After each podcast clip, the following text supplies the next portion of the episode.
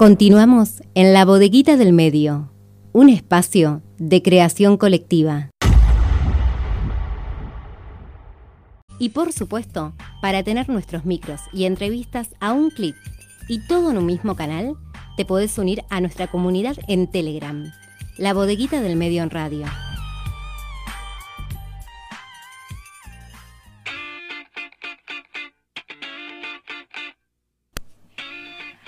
Abrimos la tercera del programa y eh, en el programa de hoy estamos hablando de varios temas. Por un lado, los medios de comunicación, la educación, que, la venimos, que lo venimos conversando ya hace varios programas, y fundamentalmente la salud. Es por eso que hoy tenemos nuestro micro de salud con el doctor José Rosenville. ¿Cómo te va, José? Buenas tardes. Hola, buenas tardes, ¿cómo están? Muy bien. Eh, ¿Jugó al tenis hoy? No, no, estamos en cuarentena. Ajá, quería saber. Quería ver si caía. quería ver. Respetando el confinamiento. Lo veo muy bien, muy bien. ¿Qué tenés para decir? Realmente, sí. ¿Qué tenés para decir? Realmente la situación, la situación del sistema de salud está crítico. Eh, por eso es que hay que hacer un esfuerzo por frenarlo un poco, porque nos vamos a quedar tan al límite que va a haber que elegir entre qué paciente se pone un respirador y no, y otro no, ¿no? Eso es de verdad. Eso justamente de eso quería empezar a hablar porque hace un tiempito, hace un par de semanas, un grupo convocaba a repudiar todo, que las vacunas, que el barbijo, que el confinamiento, que los cuidados, que todo mentira. Y la verdad que los que estamos en salud mm, eh, vemos claramente que no es mentira, que eso sucede, que la gente joven la está pasando mal en esta segunda ola, que las camas están al límite y que por lo tanto hay que hacer un esfuerzo por cuidarse porque la cosa no viene bien. Sí, que nos toca cualquiera, que nos toca cualquiera por la edad. Antes, eh, al principio eran los mayores, eh, los adultos mayores, y ahora cualquier edad. ¿La cepa cambió?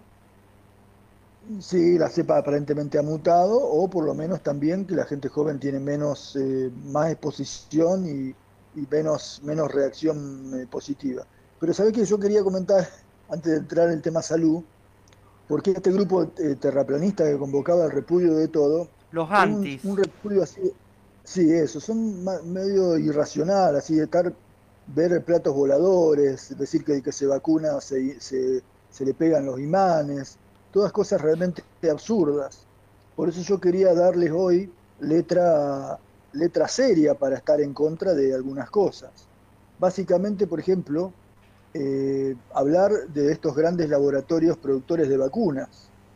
No tanto los yanquis, los indios, los chinos que son estatales y tienen menos problemáticas conocidas, sino Pfizer, AstraZeneca, eh, eh, Abbott, hay unos grupos de laboratorios que propiamente en, el mismo Estados Unidos, por razones que yo todavía desconozco, pero como que entre ellos una disputa intracapitalista, le han puesto enormes multas a estos mega laboratorios, pero multas por cifras que eh, hay que traducir a pesos son inconmensurables, inabarcables por nuestros, nuestras calculadoras, en millones de euros, por eh, prácticas eh, que ellos mismos se eh, autolimitan, por ejemplo.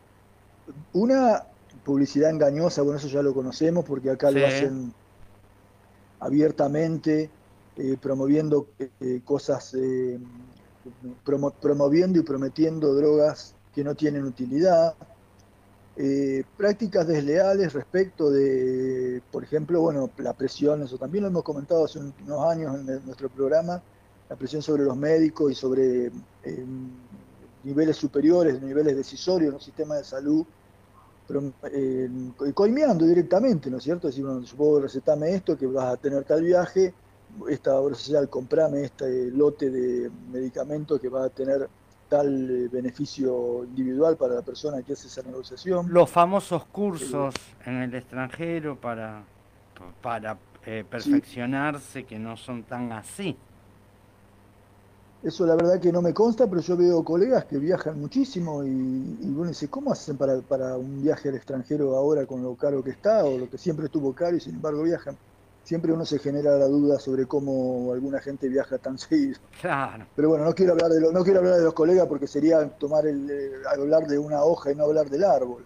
El árbol en este caso sería esta, el Pfizer en particular, esta que, defiende tanto la, el, grupo vinculado al PRO, que están, eh, deben ser todos, yo creo que deben estar eh, estimulados de alguna forma por esta Pfizer, porque hace un par de años pagó 50 millones de euros por prácticas que hicieron incluso en Europa, ni siquiera a decir en países bananeros, en el África o mismo en América Latina. No, no, en la propia Europa, haciendo eh, prácticas eh, comerciales totalmente penadas por la ley que ellos mismos firman que no van a cometer en países extranjeros.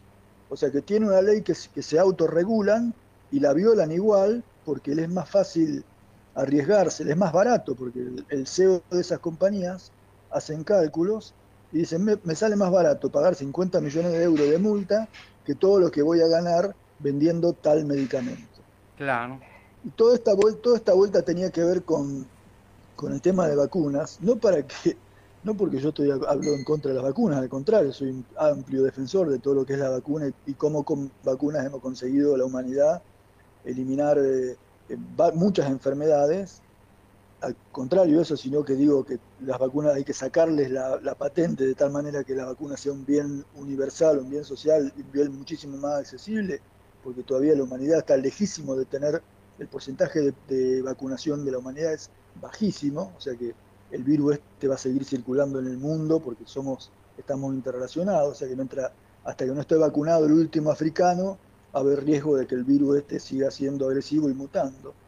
Entonces, eh, pero lo que sí digo, que estos laboratorios que están acostumbrados a estas prácticas eh, vinculados con, lo, con la corrupción, porque saben, eh, lo hacen a sabiendas, violan leyes sabiendo que están violando, hay que estarles muy encima sobre a ver cómo, cómo producen las drogas, cómo, qué, qué cosas hacen para maximizar sus ganancias que puedan de alguna manera repercutir después en la calidad de la droga. Es decir, cuando esta, esta gente tiene una costumbre, tiene un hábito eh, de, funcionamiento empresarial agresivo y, al borde del límite de la ley, hay que estar muy atentos sobre esas vacunas, no, no el rechazo porque sí, sino bueno, vamos a evaluar es la efectividad comparándola con las vacunas que producen laboratorios estatales como la Gamaleya de los rusos o la, o Sinopharm de los chinos, porque, en fin, uno siempre tiene que tener algún nivel de, desconfianza y de control cuando el que te está vendiendo tiene esos antecedentes. Es el capitalismo feroz y los laboratorios... Eh, es un poder muy, muy grande dentro del capitalismo, un poder económico. Gracias José, como, como siempre, y que tenga buen fin de semana. Y esta, este fin de semana sin jugar al tenis. Un abrazo. Sin, sin nada, solo ejercicio en casa. Un abrazo. Pasó por la bodeguita del medio José Rosenbit con su micro de salud bueno, y hablando de salud, el tema que vamos a presentar ahora, Nos veremos otra vez, es uno de los clásicos de Cerú Girán, por supuesto, que en junio del año pasado tuvo una reversión por parte de David Lebón, Lali Espósito y Lito Vitale, dedicado especialmente a los trabajadores y las trabajadoras de salud del Hospital Garrahan. Así que si te parece, escuchamos esta versión.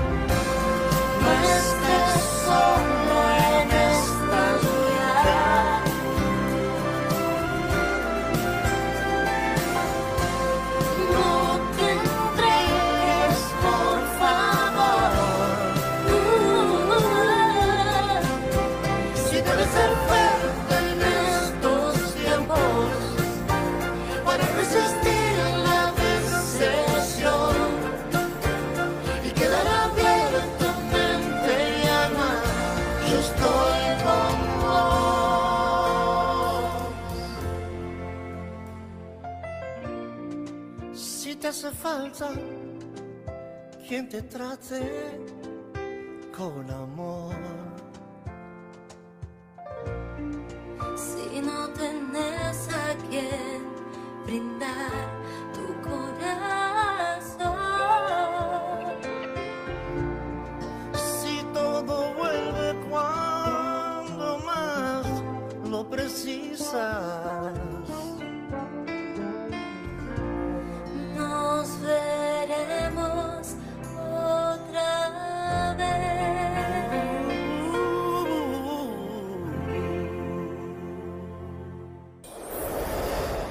Continuamos en la bodeguita del medio, un espacio de creación colectiva.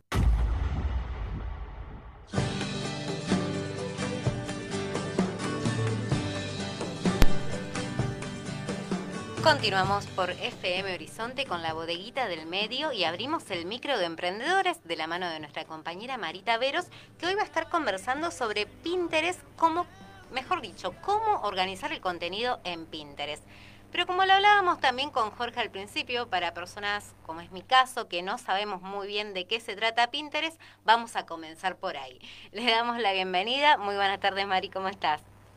¿Qué tal? Buenas tardes. ¿Cómo están todos por ahí? Bien, acá con muchas dudas, porque bueno, hoy Jorge me preguntaba, ¿y qué es Pinterest? Bueno, es una buena pregunta porque no, no, no estoy muy ayornada a esa red. Bueno, vamos, vamos a empezar por ahí entonces. Empecemos por ahí. Es básicamente una red social eh, para, eh, más que nada es visual.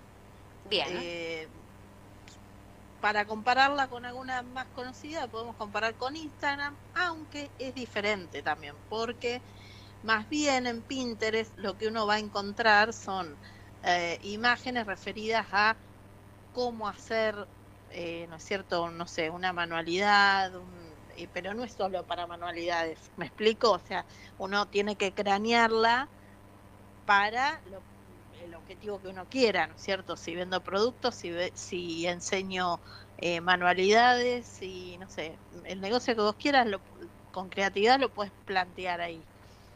¿Qué Bien. voy a conseguir? Va- vamos a ver los objetivos en un ratito, pero eh, vos imaginate que si tuviésemos un Pinterest, por decir, de la bodeguita del medio, también recordamos que la elección de redes sociales para tu negocio tiene que ver con el público con el que trabajas y por dónde va a pasar tu público. Punto número uno. Punto número dos. Suponiendo que hagamos uno para la bodeguita del medio, eh, uno podría subir allí las fotos de los temas que vamos tratando, ¿no es cierto? Y enlazar a la web y demás. Entonces es, es eh, visual porque se suben fotos, básicamente. Bien, y se, te consulto, ¿se puede relacionar, eh, ya que hablas que, bueno, que tiene que ver con la imagen, yo lo pienso quizás con el diseño, ¿se puede relacionar con Canva o son totalmente distintas? No, no, son dos apps diferentes. Canva es para trabajar con imágenes y Pinterest es una red social. Canva no es una ahí, red ahí está la diferencia entonces, bien, Claro, Canva es una herramienta, digamos. perfecto. En- entonces, eh, si sos un negocio físico, tenés que estar allí porque entonces vas a poder hacer promoción de tus productos, mostrar cómo son, cómo se verían en uso, eh, dar ideas de cómo utilizarlo y bueno, un sinfín de contenido eh, que, vas a poder potenciar eh, así tu presencia en Internet, ¿no? Eh, para organizar el contenido podés crear tableros, cada uno relacionado con un tema. Entonces, cuando las personas entran a tu perfil, van, van a encontrar todo organizado y van a saber dónde buscar, ¿sí? Eh, y bueno, vamos a, a- a ver, te, te voy dando otras, otras ideas. Entonces, organizar los proyectos, los proyectos con fechas y notas, ¿no?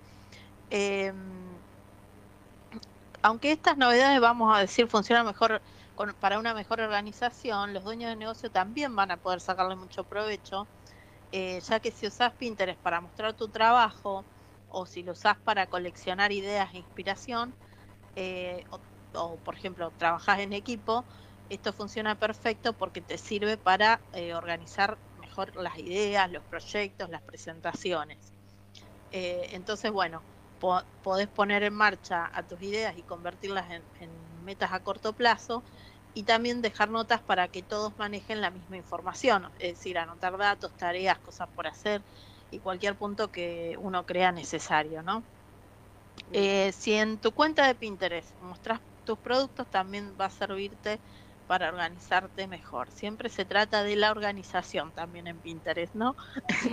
eh, crea un o sea, el, el asunto es creas un tablero para dar una abreboca a nuevas di- opciones disponibles y luego vas a poder ponerle una fecha al lanzamiento y organizar tu post para tener dentro de una misma plataforma, por ejemplo, un calendario. Eh, estas son funcionalidades de la app. Ahora, de la, o de la red social, mejor dicho. Em, también se puede agrupar los pines. En, en Pinterest, un- cuando vos ves la imagen, eh, vas a ver como un pin, un ganchito rojo. Bueno, eh, entonces podés agrupar esos pines para una mejor organización. También los vas agrupando por eh, tableros, se llama en Pinterest, ¿no? Que vendría a ser como grupitos, ¿no? Bien. Entonces, si por ejemplo estás buscando decorar tu espacio de teletrabajo de, o donde la, trabajas en tu casa, ahora que todos trabajamos en casa, eh, bueno, por ejemplo, pones decoración de oficina o decoración de- del espacio y allí vas a poder también crear subtableros, por ejemplo, escritorios, decoraciones de pared, colores de pintura. ¿Sí? ¿Te vas dando cuenta, no? Un poquito. Perfecto, ¿Habrás sí. visto la aplicación alguna vez o no? Sí, la vi, pero nunca la utilicé. Ahora, bueno, Ah, bueno. yendo a eso, porque, por ejemplo, las personas que todavía no la usaron o que la quieren descargar, bien decías, es una red social, pero que claramente se debe descargar eh, a través del Play Store. ¿Se puede, Así es. te tenés que registrar sí o sí, o se puede eh, conectar a través de, por ejemplo, de tu cuenta de mail, como suele ocurrir a veces, o a través de No, Google? sí, por supuesto, todo perfil en cualquier red social se abre con una cuenta de, de mail. Te va a pedir unos datos como en cualquier otra red social, como lo has hecho en Facebook o en, eh, o en Instagram. Abrís tu perfil y ya ahí empezás a ver. A veces nos pasa que, por ejemplo, uno googlea, por ejemplo, no sé, estás buscando imágenes de escritorios y googleás y te aparecen algunas fotos que te llevan a Pinterest. Y si no tenés una abierta una cuenta en Pinterest, un perfil, eh, te pide que lo crees. O sea, podés verla dos segundos y, y enseguida te salta como que tenés que ingresar a la app para seguir viendo ese contenido. Exacto, o para descargarla. O para descargarla, claro, o para a lo mejor, bueno, verlo más en detalle, ¿no? Entonces, eh, ¿cuáles son los tips para la creación de contenido en Pinterest? Primero, bueno, por supuesto, como siempre, definir bien los objetivos. Segundo, conocer bien el perfil del público, es decir, si tu público no pasa en Pinterest, no, no hace falta estar ahí, digamos. Ese sería la, el, el, el, tip que puedo dar rápidamente, ¿no? Ya de esto hemos hablado en otros micros. El tercero es crear contenido propio y de calidad. El cuarto, por supuesto, como es una red social visual como Instagram, las imágenes deben ser de calidad. Eh, el quinto punto es subir pines regularmente. Esto de, esto de la regularidad lo tiene cualquier red social, ¿no es cierto? Eh, si la frizamos, la, la, red social queda ahí, no, el algoritmo no la muestra, porque reconoce que no hay contenido nuevo. Entonces, eh, también el, bueno, el sexto punto tiene que ver con no ser solo un catálogo y la, el séptimo punto con generar interacción, que es lo que buscamos con cualquier red social, ¿no es cierto? Entonces, eh, vamos a ir un poquito más, eh, más en profundidad, digamos. Eh, uno de los objetivos es construir tu marca y comunidad. En Pinterest, al igual que en cualquier otra plataforma, vas a poder crear tu comunidad. Entonces las personas que siguen tu marca lo van a hacer porque los inspirás. Digamos que es un, eh, uno va a Pinterest a buscar inspiración eh, sobre diferentes cuestiones, así que puede haber de, todos temas, ¿no? Eh, así que así uno va a poder crear una marca con cimientos firmes y ofreciendo al público objetivo una guía en el nicho que desarrolles. Eh, para mantener un buen engagement es importante ofrecer diferentes tipos de contenido. Vas a encontrar mucho los do it yourself, que son un contenido que gusta mucho en, este, en esta plataforma, ya que las personas justamente quieren eso, ¿no? Aprender e inspirarse. Y ya hemos hablado, cuando nos hemos referido a contenido en algunos micros, que lo pueden buscar en la lista de reproducción del micro para emprendedores de, del canal de la bodeguita en YouTube. Eh, ya hemos hablado que al momento de crear contenido siempre se trata de eh, enseñar e inspirar. Siempre se trata de eso cuando uno genera contenido. Entonces, bueno, hay que ponerse ahí un poquito las pilas con eso. Eh, también se pueden colocar videos cortos de, sobre cómo hacer algo, cómo usar unos, eh, los productos que vendés o que vos misma haces, digamos, bueno. Entonces la creatividad es la base de toda eh, buena estrategia de contenidos, ¿no? El otro punto, el otro objetivo es generar tráfico y aumentar alcance. Entonces, si cuentas con una web, lo que decía antes yo, eh, además de otras redes sociales, podés agregar enlaces y llevar tráfico a esas plataformas. Eh, asimismo, se pueden colocar widgets eh, de Pinterest en, en, la web si la tenés. Bueno, y bueno, son muchos los usuarios que utilizan esta plataforma día a día, no hay que perder esta oportunidad para aumentar el alcance y llegar así a nuevas personas, nuevos públicos. Significa que esto que vas a tener la posibilidad de conseguir más clientes potenciales lo que nos lleva obviamente a incrementar ventas. Entonces, si la comunidad de Pinterest se mantiene activa, buscando siempre ideas, recomendaciones, tips, eh, vas a encontrar allí, digamos, eh, poder ofrecer la solución que, que, vos brindás con tu producto o servicio, ¿no es cierto? Eh, es, es cierto también que el perfil tiene que estar cargado de ideas, de contenidos, de productos, de cómo usarlos, cómo combinarlos, qué beneficios tienen, bueno, Pinterest, digamos que puede llegar a ser una tienda, otra tienda virtual, digamos, donde eh, sin necesidad de preguntar, tus posibles compradores pueden encontrar justo lo que estaban buscando y más, ¿no es cierto? Perfecto. Ahora, uh -huh. ¿cómo crear tableros de contenido? Un, ya, ya termino, ¿eh? ¿Cómo, aviso por si están apurados.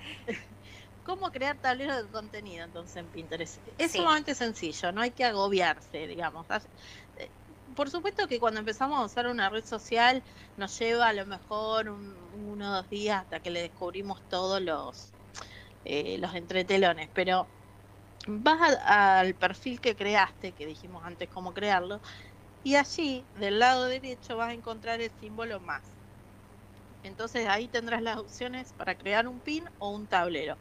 En este caso harás clic en tablero y de esta forma entonces vas a comenzar eh, a tener, digamos, tus proyectos más organizados. Después aparece una ventana eh, que te dice, bueno, crear tablero, donde podés poner el nombre del tablero y ahí podés seleccionar si lo querés público o privado. Y luego de eso eh, vas a tener opciones para organizar aún mejor dicho espacio, es decir, más ideas, organizar, más ideas, organizar y notas, digamos, son tres cuestiones. Entonces, bueno, ya no, no tienen excusa de cómo arrancar este, con Pinterest, eh, por supuesto siempre si tiene coherencia con lo que uno quiere transmitir y, si sirve porque tenemos nuestro público allí. Así que bueno, los dejo con esta tarea para el fin de semana, digamos. Perfecto, y después el sábado, muy completo. me contás si hiciste tu Pinterest. Perfecto, te cuento cómo me fue. Muy bien. Esto y toda la información recordamos que la pueden encontrar en vasoyagua.com. Todos los micros de Marita Veros. Marita, muchísimas gracias y hasta la semana que viene. Un abrazo.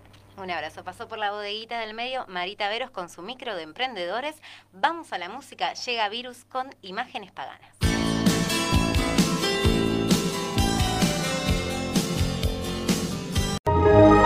Ahora también estamos en la web www.labodeguitadelmedioonline.com.